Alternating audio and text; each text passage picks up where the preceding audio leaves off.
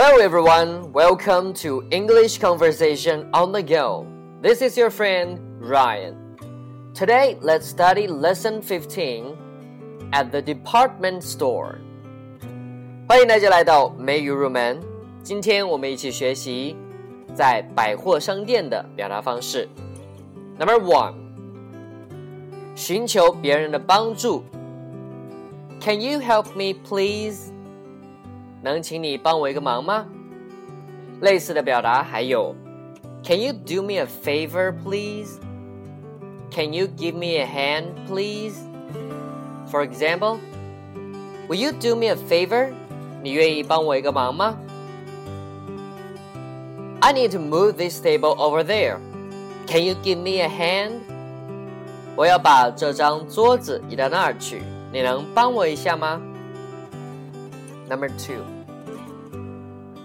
在回应别人的提议或者想法，表达那是个很不错的主意，可以说 "That's a good idea"，也可以用 "That sounds like a good idea"，或者直接省略了 "That sounds like a good idea." For example, let's take a walk in the park. 我们到公园散个步吧。That's a good idea。这主意不错。Number three.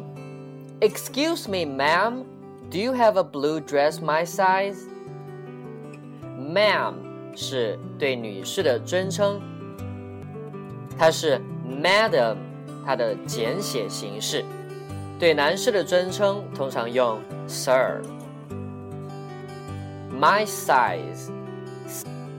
size 表示尺寸、尺码。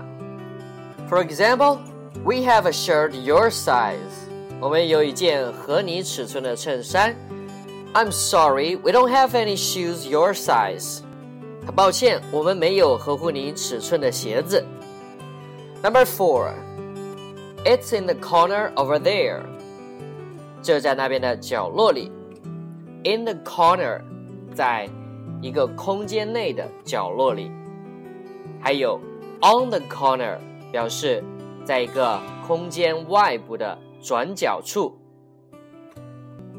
还有一个是 around the corner 在转角附近的地方。For example, Helen is sitting in the corner of the room. 海伦正坐在房间的角落里。There's a grocery store on the corner. 在转角处有家杂货店。Mary lives around the corner. 玛丽住在转角附近。